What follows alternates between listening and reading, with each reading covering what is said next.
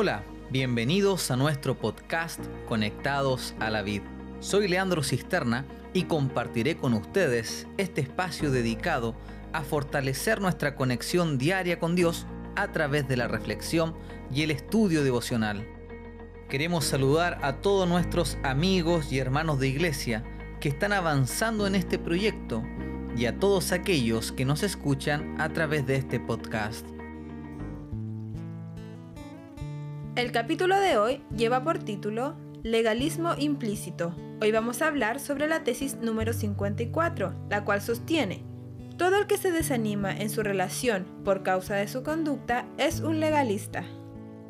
El texto bíblico de hoy se encuentra en 1 de Juan 2, versículo 1, y dice lo siguiente: Hijitos míos, estas cosas os escribo para que no pequéis, y si alguno hubiere pecado, abogado tenemos para con el Padre, a Jesucristo el justo.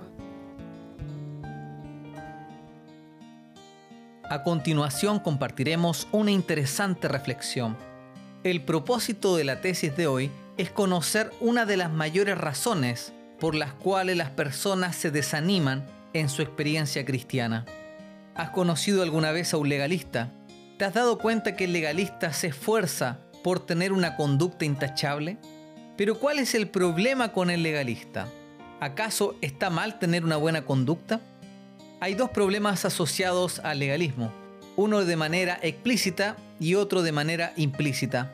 De manera explícita o directa, el legalista entiende que a través de sus buenos actos y sus méritos puede alcanzar la salvación, es decir, cree en la salvación por obras. Este tipo de legalismo explícito es el más famoso si tú haces una encuesta y preguntas, ¿cree usted que su salvación depende de su buen comportamiento? Te sorprendería de cuántas personas legalistas hay cerca tuyo.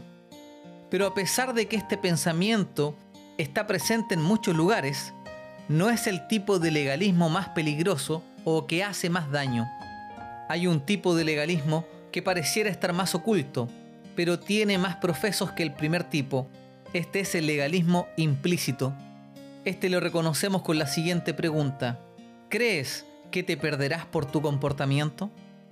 Así como el legalismo explícito enseña que la salvación se obtiene por nuestras buenas obras, el legalismo implícito enseña que es posible perder la salvación debido a nuestras malas obras. Y este pareciera tener más sentido, pero la verdad es que así como la salvación no se obtiene como resultado de nuestras buenas obras, tampoco la perdemos por causa de nuestras malas obras. La mayoría de las personas que comienzan a relacionarse con Dios y que después de un tiempo se cansan o se desaniman de su experiencia cristiana, no lo hacen porque no tienen deseos de conocer a Jesús o porque no aprecian el regalo de la salvación. Lo hacen por causa de su conducta. Es decir, lo hacen porque en el fondo son legalistas. Porque cuando caen, piensan que son indignos de recibir el amor del Padre. Y es por eso que ya no lo intentan nuevamente. Olvidan que la transformación es un proceso que requiere tiempo. Jesús dijo en Marcos capítulo 4 que primero se siembra la semilla, después aparece la hierba, luego la espiga y finalmente aparece el fruto. Debemos aprender a perseverar. El cambio se está realizando aunque no lo notemos. La semilla está creciendo. No debemos desanimarnos.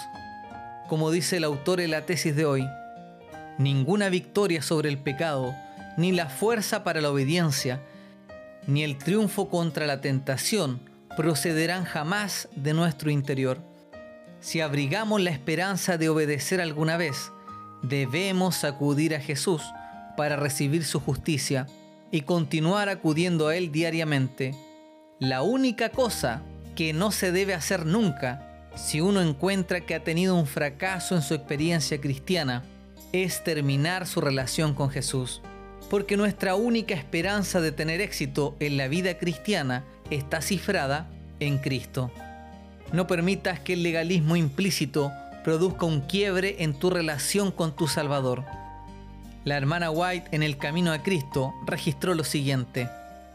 Hay personas que han conocido el amor perdonador de Cristo, y desean realmente ser hijos de Dios, pero reconocen que su carácter es imperfecto y su vida defectuosa, y propenden a dudar de si sus corazones han sido regenerados por el Espíritu Santo.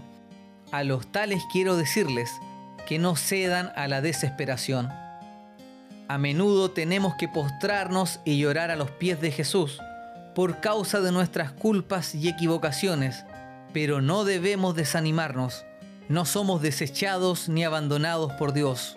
No, Cristo está a la diestra de Dios e intercede por nosotros.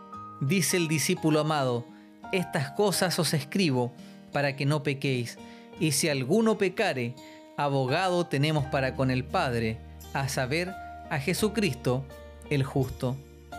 Qué cita más interesante. A pesar de nuestro desánimo espiritual, debemos volver a levantarnos y acudir a Cristo las veces que sea necesario. No permitas que las caídas o debilidades te aparten del único que puede sanarte. Me despido y te dejo invitado a perseverar en tus estudios devocionales. También te invito a participar de nuestra cadena de oración todos los días a las 7 de la mañana y también a las 7 de la tarde. Finalmente te invito a suscribirte o a seguir nuestro podcast, el cual está disponible en diferentes plataformas. No olvides compartirlo con todos tus amigos para que más personas sean bendecidas con este material. Y nos encontramos nuevamente mañana para el repaso general de la décima sección. Este es un estudio bíblico que encontrarás al final de la tesis número 54. Que tengas una linda semana, que Dios te bendiga y que Dios te acompañe.